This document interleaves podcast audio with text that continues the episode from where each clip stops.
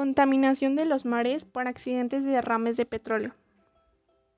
Contaminación por transporte. El transporte de hidrocarburos es el que ha producido los mayores accidentes con graves consecuencias ecológicas. Buques cargados de petróleo que han vertido su contenido en mares, por ejemplo, generaron la contaminación de las aguas y la muerte de varias especies. Como el aceite, el petróleo flota, al ser menos denso que el agua. Tiene lugar una contaminación aguda, que puede llevar incluso a la muerte de muchos organismos, porque los contaminantes de los compuestos del crudo son tremendamente tóxicos.